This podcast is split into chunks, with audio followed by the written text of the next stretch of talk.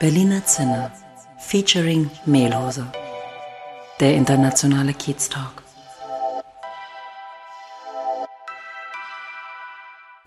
Herzlich willkommen im Berliner Zinner, dem internationalen Kiez Talk mit Daniel und mit Olaf. Ja, hallo, hier ist der Daniel. Heute sind wir bei Henry Meyer. Wir sprechen heute Englisch. That's why I'm switching into English right now. Henry has been introduced to us by Carolina Atzburina. Carolina also introduced to us uh, Lubomila Jordanova a couple of months ago. Um, with these credentials, we are really excited um, having Henry in our podcast today. Thank you for joining us, Henry. Thank you for having me. Yeah, and um, just tell us a bit more about yourself. So, where do you want to start? Um, Who are you? Where are you from? What are you doing in Berlin? Ah, okay. So uh, I'm originally from the Netherlands, and um, I grew up in a small town called Middelburg, and I was there for the first 18 years. And after a while, I moved into different cities in the Netherlands, including Amsterdam, which a lot of people might probably know. And um, during that period, I studied, I was working, I was doing my first entrepreneurial uh, things, and in Berlin. I'm working with a lot of startups and uh, investors. Right. Yeah. Um, in our pre-conversation, you said you had your first venture or your first business uh, Mm. with the age of 15. Yeah. So one five. Um, how come? And what did you sell? Well, actually, it's a funny story. So I had one day that I worked on the with a farmer on the land, and I will never forget that day. We needed to get a, a big tree, or actually, it was a small tree with big roots out of the ground in a dry summer day. And after that, we got the tree out by uh, blood, sweat, and tears. And when we got it out, uh, I got a paycheck from nine euros, and I thought by myself, I spent the whole day. Actually, it was not. It was D-mark or the gulden, like we had in the time. I'm, Yep. I can still say that I'm that generation, and um, I thought by myself, is is this reality? Is this how I'm gonna gonna like uh, earn my money or um, create my life? And I thought I need to come up with something that. Um, that, that inspires me, and I opened like a, a mag- not a magazine, a newspaper, and the newspaper I was wishing for something that was there that could like give me a job or uh, something. Yeah. And of course, I'm 15 years old, so I, I didn't know anything. I have no experience.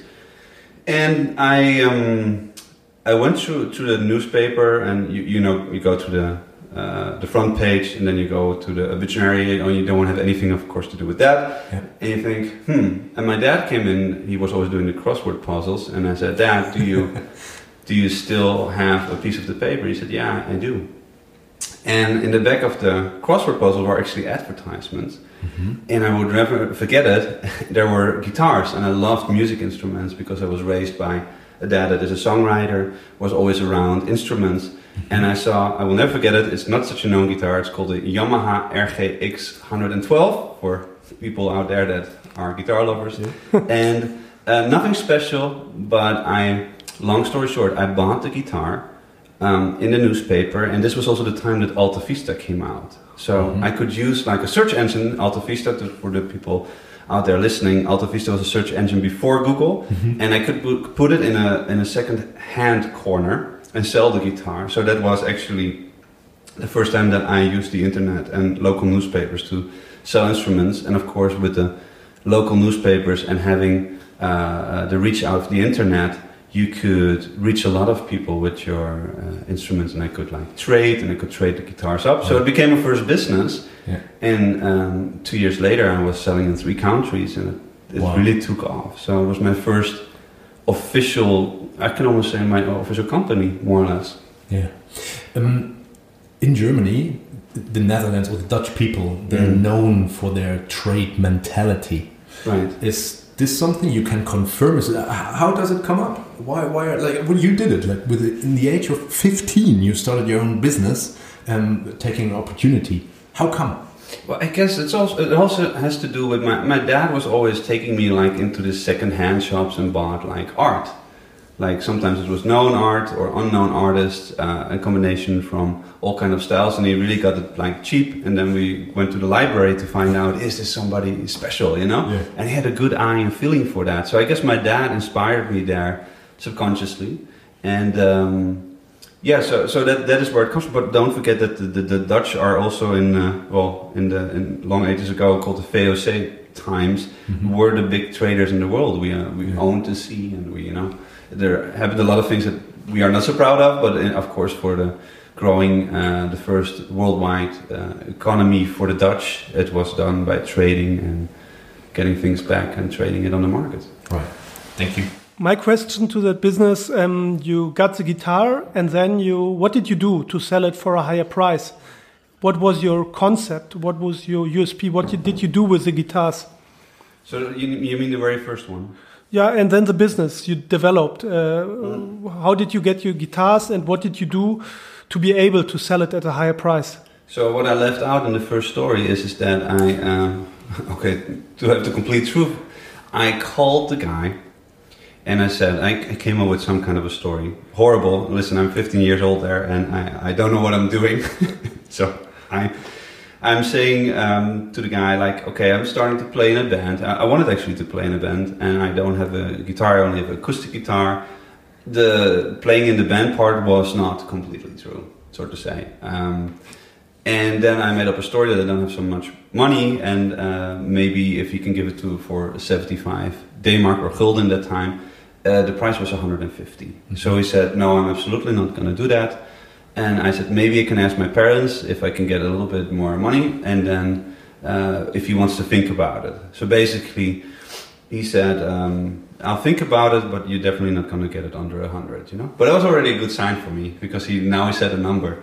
And the, the second thing that happened is that I uh, I called the local store, which uh, which I knew the owner of, and I said, "Listen, I have this this Yamaha guitar. I'm not using it anymore, and um, I actually want to sell it." And uh, I told him the, the type number, and he said, um, yeah, "What do you want to have for it?" I said, "Well, 170." He said, "Oh, this is ridiculous, and this is the buying price when I get the new, and I'm not going to give you anything uh, close to that." But then. I also, and they have a Dutch saying, it's called falling through the basket. He asked me, what color is it? And I didn't know. So my automatic reaction was saying, oh, sorry, there's somebody uh, at the door, and I hung up, you know, completely panicking. and then later on, called him back to say it's a red guitar. Long story short, what actually happened is I came to the guy, I, I bought the guitar. He was a really, really nice guy, so I really we, we we hit it off really well and we talked about music what kind of music we love and uh, we had similar artists that we really love. And at the end he actually gave me even the guitar case a little amplifier with it and everything and i got it for 110 now i went out of the the guy's home and two streets down was actually the music store. I went there and i sold it for 150 without actually the amplifier and the suitcase and everything. So i had something separately that i could also sell Right. on the market. So this was the first time I was introduced in to uh, uh, selling an instrument. But but the most interesting part for me was was the people relationship. So now with 15 years and saying, "Oh, I needed to be in a band," you know, later on you learn you don't have to do things like that. It's silly, you know. Um, but in that time, that was my first way to be creative and, and have a deal done. And yeah, I thought to myself, I earned some uh, a, a little bit of a bigger amount than that nine that I had in my hand, and I thought this is great. Right. And you're a musician yourself, right? Yeah, yeah, I was playing in that uh, time a lot of guitar. Guitar. Yeah. Um, now talking about now. So you're in you're in Berlin. yeah. hmm Two questions. What have brought you to Berlin? And the second one, what are you doing here? Well, what brought me to Berlin is every time I went out. So I, I was um, at a certain point working in different cities. So I went to Basel sometimes. I was in London and mm-hmm. Amsterdam, and every time I came out of the airplane in, in Berlin, I always got a smile on my face, and I felt really good, you know. And that's something that I would never forget. Every time I went out of the airplane, I just I'm just happy. So I thought, let's just sell everything that I have in Holland, you know, and then go there. And that's Why? actually what Why? I did. Why? Why? Just a just a feeling. I, There's nothing more to it. There was no. I didn't know anybody really yet here. I mean, I have two friends of my parents that I knew, and they they are they're they're like my family. Mhm. Um, but furthermore, I didn't know anybody here, so I had to start from scratch, which was exciting in a way. yeah. Yeah. And what are you doing Um, right now?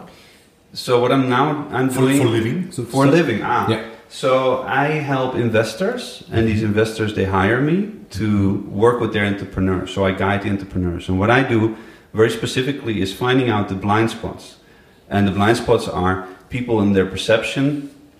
They uh, they don't always see certain things that they do themselves that are not in service of the nature of their business. You know, and this could be interpersonal relationships, meaning people between each other. It could be like you and your co-founder, but it can also be you and other business deals. And uh, I find out very quickly where the blind spots are, but also the sweet spots where they are at their best. And I do that quite intuitively. I don't have any um, methodology, but I have now quite some experience. Right. And um, yeah, let's say the res- result speaks for themselves. So that's why uh, I have a good. People recommend me, and that is that is the core how I get around in Berlin. Um, yeah, now, okay, we stopped at you being 17, 18, selling guitars, and now you more kind of a coach. Uh, maybe you help people finding their uh, blind spots or help Yeah. them to that they are not blind anymore. So maybe what was in between? How did you develop into that? God, there was a lot in between. Um, Short story, please. Okay, so in a nutshell, um, I was a composer that was hired by a foundation.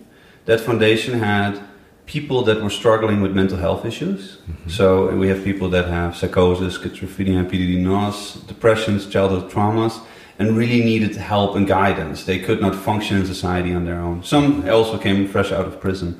And um, what happened there is that I was making music with them, and my task was to let themselves to to make these people express their emotions and feelings. So outside of the daily routine that they're stuck in, right? So what is more beautiful than music? Music is very universal, and um, what happened is, uh, I, long story short, I'll try to make it short, is that um, I got a call from a psychologist psychiatrist, not a psychologist, psychiatrist, and uh, it was a little bit of a tone where I was, I thought something happened, so it sounded angry with me. And remember, I was uh, in my early twenties there, so I did not, no, I thought I did something wrong. And um, he said, "What are you doing with uh, with that patient that um, you are making music with? Because are you just making music?" And I said, "Oh, actually, with him, we're talking a lot about uh, different topics." And he said, I asked him why did something happen. He says, like, no. Uh, I said, can I have some details why you're asking me this? And he said, well, I cannot talk about him because I have a code of confidentiality, but uh, I can give you the reason why I'm uh, calling you because he is always passive aggressive. And now in three, we're working three years with him, and that hasn't changed so much. He's working three to four weeks with you, and it seems like it's completely changing. What are you doing? So I had a counter question. I asked him, Are you still digging in his past? Are you still working with him on his past? And they said, Yes, of course, it's part of the treatment. And my opinion there was, You can stop that because he already had the point of forgiveness for the people that did certain things for him. So still going into the past is like awakening the memories, then the neural patterns will start working here, the neurons, and he will relive it. And it's not necessary if you already have an emotional closure or spiritual closure, or however you might call that, um, upon the issue that is there. So it's the opposite effect in the psychology, and that's that's when I started to work with them. And had uh, two years later, I was profiling with the psychologist and psychiatrist, and it seemed to be my natural talent to spot it very fastly Yeah. and to um, higher the life quality of these people.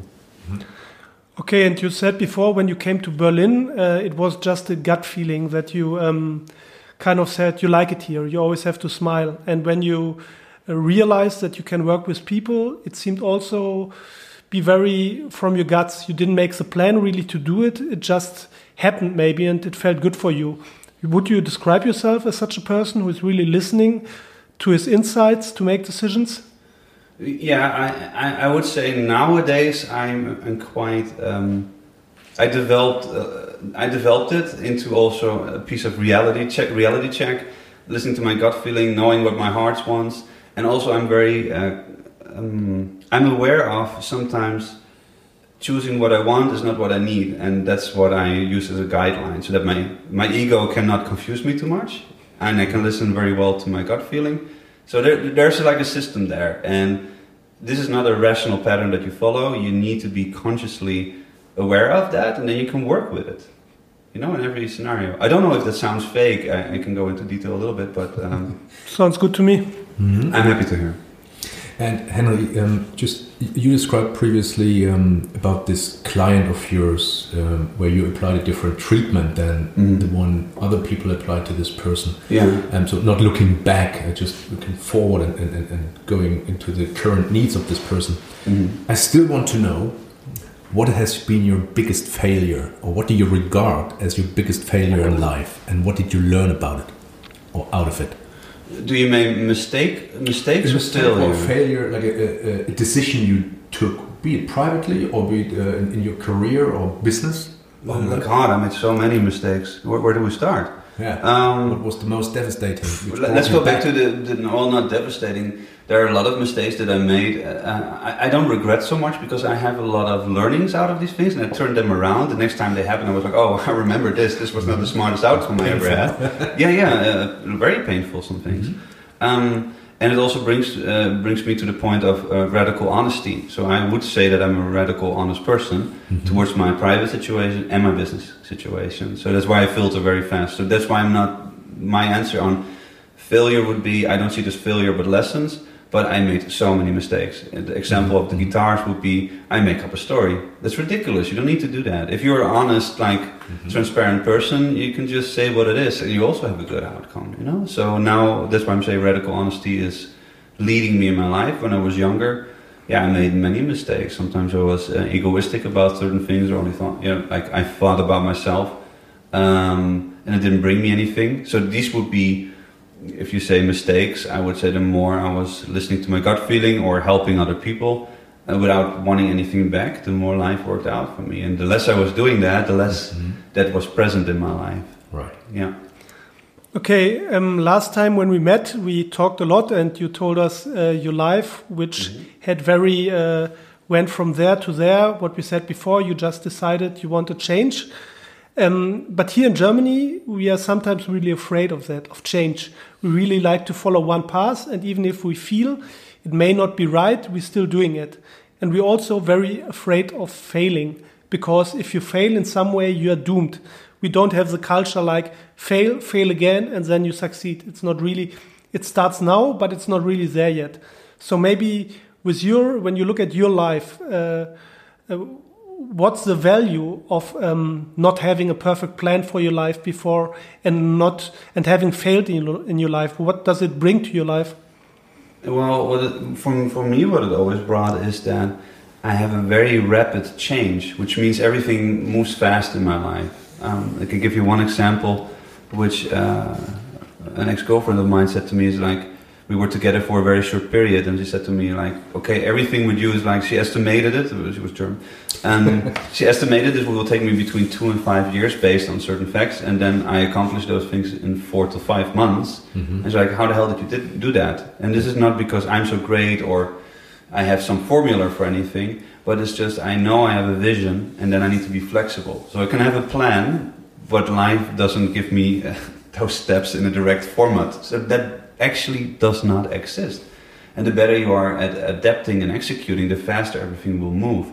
The, the slower you are, and the, the, the less, uh, if you're more like going against flow or however you may call it, or what reality, let's say reality in this case, um, the slower everything will go. It might be a certain, um it might feel safe, but that's an illusion, I would say. Yeah i think just uh, sometimes i think for example i had the same struggle in my life for example i thought i have to do that i have to study to have something to show um, how do you stay self-confident without maybe having those uh, the story everybody has but having a very unique story Standing out of the crowd. Mm, Well, like you say, you need to be confident, I guess. So, going to a suit party in flip flops and a t-shirt might take some courage, but if you stand, uh, if you stand for that, why not? You're also you're, also very diverse by that, and also that makes you special in a way. It, it depends on what you're coming to bring, you know. Did you do it with flip flops? No, I wore suits to a flip flop party. It's even worse. okay. Okay. Um, right, uh, coming again back to Berlin. Um, you, you described you had always a special mm, kind of feeling when you when you came to Berlin, when you when you spent time in Berlin. So, what is it? What inspires you here? What, what is what is this? Can you describe this? this Well, uh, yeah. On the one hand, I think it's a, that is a hard question to answer. I can only make it from my personal experience. yeah. Um, so this city offers such an abundance and such a scarcity thing, and I want to talk about the mindset. So a scarcity mindset means um, not thinking impossibility and thinking quite poor. Now I don't want to focus there on the money, but just like Yeah. impossibilities, uh, which also results in money often. Right, the outcome is then um, having less. But there's also a very big tendency of a certain form of abundance. Like Berlin has more of a getting an extreme where things are. Po- look at the tech scene. It's crazy what's happening. Yeah. As- when I was in San Francisco, you get the same vibe in a new city in Europe, and I loved it. I was like, okay, this is not even London, but look what's happening in Berlin. All these multi, like people from all kind of nationalities are coming here, and uh, I also think that even the people with the German uh, nationality that come to Berlin also are searching for something outside of the German culture. I actually truly believe that because why would you go to Berlin? Berlin has a reputation, guys. Let's be honest. Indeed. Um, okay, so you're in Berlin now, and you also, I mean, you told us about your job, but not that's not the only thing you're doing here. I think there's something else you're doing, which I think is great um, with your table. Maybe you can tell us about that. Ah, yeah. Together with uh, Jasmine Werner, I host the table, and what we uh, what we hope to achieve is that we get really great, innovative people. Some have uh, already achieved a form of excellence, and a form of excellence, I mean, they really had a, a, a tremendous outcome. So this could be from a unicorn or somebody in politics that even sp- springs out in the politics, you know, as a name, as, as a thought leader. And we want to get them on one table, and the rule is no business on this table. And the second thing is, it's recorded through um, uh, to art. So somebody is um, Christina Oyman is, is is drawing down this this table, what is happening and what are people thinking. And the beauty of that is, if you're not recording it, audio or vi- visual, then you have a more honest like conversation with people. So that's what we are trying to, uh, as best as possible, host here. And we have the most beautiful topics. So the topics are often coming from my um, my field, like uh, uh, the gut feeling, or how uh, how are emotion emotions involved in leadership. And these are the things we talk about with our guests. And uh, let's say I would like to sit on your table. Is it more by invitation, or is it like um, people can uh, call you and ask you to sit here? How does it work? No, uh, we, we in this case we select the people. Um, it has just started there, you know, that we wanted to have a few people where we think, wow, what an interesting history or what they're doing at the moment, and we invite them. Of course, what's happening automatically now is that people are also suggesting other people, like, hey, they would be great for your table, or uh, we ask at a certain point as well, uh, do you have any suggestions? So that's more how it's it's growing into a community, and of course, conceptual. It, it's growing organically its own format, which we have to honor, and uh, of course, at a certain point, we want to share the knowledge that we have there with an audience, uh, so that everybody can um, everybody can get value from it. I would say. Um, you said you you spent time in San Francisco, uh, A little, yes. LA. LA. LA and San both. Yeah, LA and San okay. Yeah, yeah. Um, now being here in, in Germany slash Berlin, do you have any plans um, going somewhere else, uh, moving on? No, I just want to stick with COVID. It's nice. But let's think positively, and COVID will be gone. or Okay, the new after normality uh, will be uh, with the new there. infrastructure, I hear Yeah, you. yeah. Uh, Yeah, uh, Los Angeles. I, I already started that. So LA is going to be my second home. I want to have a base. Uh, I will keep my base here In Berlin. in Berlin, Right. and then in the winter I will go to Los Angeles to work uh, in the entertainment industry, in the politics, and uh, also help entrepreneurs in San Francisco, tech entrepreneurs, because I'm. Um, Mhm. I already did some work there, and uh, people are really happy with the results. And also, I'm working a little bit on helping to uh, develop compassion and kindness. Now, this sounds a little bit holistic, maybe, into uh, education of some uh, children of the stars. Mhm. And would you would you say there's a difference in, in, in terms like, between Europe and the US? Uh, Yeah, yeah, there's in, many in terms of spirit, uh, yeah, or innovational Yeah, spirit. yeah, sure, sure. Well, uh, all pros and cons, right? So, uh, what I really like is the mindset in the in the US. Um, the people that I had on my tables here and in the US, US already, I, I'm I'm a little bit fortunate there. I'm lucky because um, these people have a certain understanding. Uh, Mhm.